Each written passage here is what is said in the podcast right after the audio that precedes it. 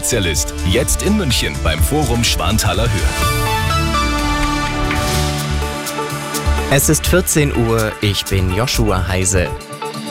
Die Preise für Energie sind zuletzt zwar etwas zurückgegangen, trotzdem zahlen wir für Heizen, Strom und Tanken immer noch deutlich mehr als vor drei Jahren.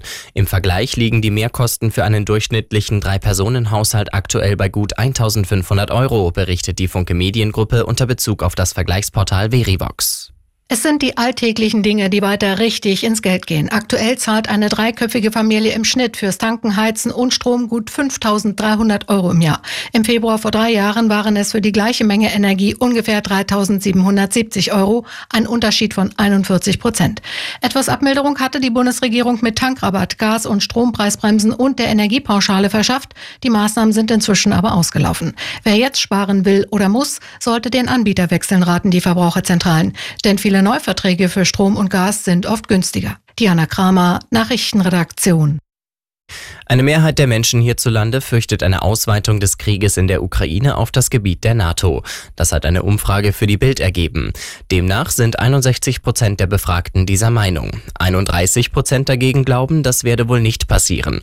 Gefragt wurde auch nach der Situation der ukrainischen Flüchtlinge und nur 28 Prozent haben den Eindruck, deren Integration sei geglückt. Frauen im Alter zwischen 18 und 45 Jahren sind einer Studie zufolge überproportional häufig von Post-Covid betroffen. Laut der Untersuchung, die auch vom Bayerischen Gesundheitsministerium gefördert wird, sind bei Patienten zudem ganz unterschiedliche Organe betroffen. Ressortchefin Gerlach erklärte, die Versorgung von Menschen mit Long- und Post-Covid sei nach wie vor eine Herausforderung. Weltmeister Max Langenhahn hat sich erstmals den Gesamtweltcup im Rennrodeln gesichert.